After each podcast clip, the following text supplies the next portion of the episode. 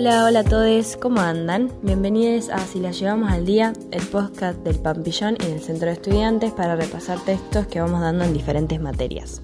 El día de hoy vamos a estar con la materia psicología, específicamente en este episodio vamos a dar el olvido de palabras extranjeras, el caso Aliquis, en psicopatología de la vida cotidiana de Sigmund Freud en 1901. Me empieza a molestar que haga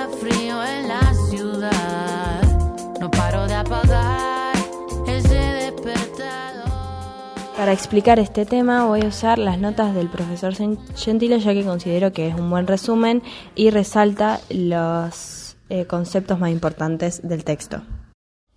En cuanto al mecanismo de producción de este caso de olvido y a su sentido, Freud concluye que no existen diferencias sustanciales con el caso anterior, o sea, olvido de nombres propios, y reafirma su tesis de que los olvidos en general poseen un sentido que deviene de su lazo con representaciones reprimidas, y a él se llega por la reconstrucción que posibilita el método psicoanalítico. Recuperar ese sentido, no sabido por el sujeto, impedido de ser dicho, es explicitar una porción de la verdad que tiene efectos transformadores para el sujeto. Esto es fundamento de la cura y de la ética del psicoanálisis. Esto se ilustra muy claramente en el caso Liquis y por esto Freud lo muestra como fragmento de un psicoanálisis.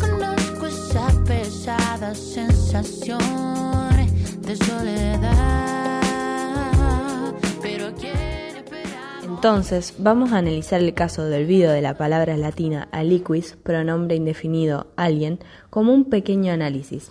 Así lo caracteriza Freud pero en el sentido de ilustrar un modelo del trabajo psicoanalítico con el diálogo que Freud mantiene con un joven conocido, culto y ambicioso, con el que comparte pertenencia de clase social y de pueblo, es decir, ambos son judíos. Comencemos diciendo que el método psicoanalítico tiene la estructura de un diálogo, cuya premisa, difícil de cumplir aunque no imposible, es la libre circulación de la palabra.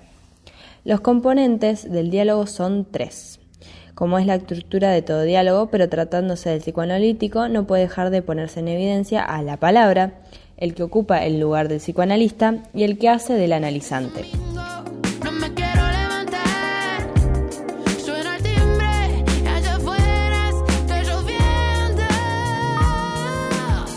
Definamos a la palabra como el discurso concreto de un sujeto que que se dice y se escucha en otro sujeto.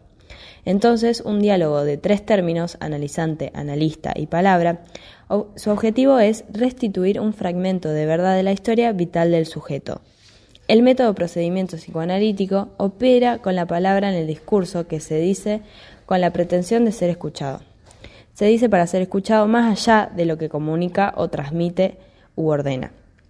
El nivel o contenido manifiesto, explicado en Olvido de Nombres Propios, es la conversación entre Freud y el joven, quien se queja de las pocas posibilidades que tienen los de su generación no deja de reprochar de eso a los de, la generación anterior, es decir, la de los padres a la que pertenece Freud, y aventurar alguna venganza de la posteridad.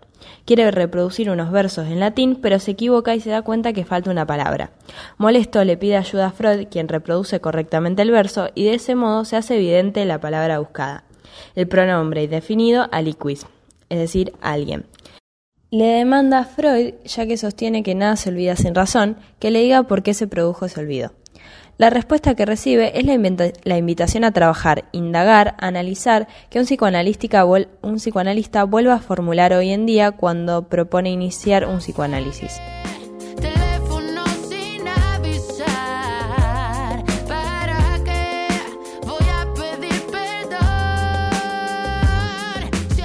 Freud le formula a su joven interlocutor lo que se conoce como la regla fundamental, que pone en movimiento al circuito analítico. Freud dice, comunique usted con sinceridad y sin crítica, alguna todo cuanto se le ocurra dirigiendo usted, sin propósito definido, su atención sobre la palabra olvidada. A este procedimiento se lo conoce como la técnica de la asociación libre, porque vino a reemplazar a las asociaciones inducidas o sugeridas típicas de la hipnosis. Es sabido también que este cambio marcará el nacimiento del psicoanálisis como método de investigación clínica. Es decir, que Freud lo invita a hablar con libertad sin direccionar el curso de sus pensamientos.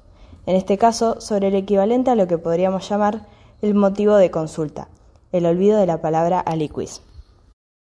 Así, la primera ocurrencia que al joven le parece risible es separar la palabra en a y liquis. A partir de ella se enhebran distintas ocurrencias que no carecen de relación con el tema de conversación previo al olvido. Todo esto forma parte de las ideas o pensamientos latentes que a partir de un punto, el del calendario y la liquefacción de la sangre, comienzan a presentarse mecánicamente, llevando a la conciencia el tema realmente importante, pero del que el joven amigo de Freud no quería acordarse. Se trataba de la posibilidad de que su amante estuviese embarazada y por consiguiente verse enfrentado a la pregunta sobre su deseo de ser padre.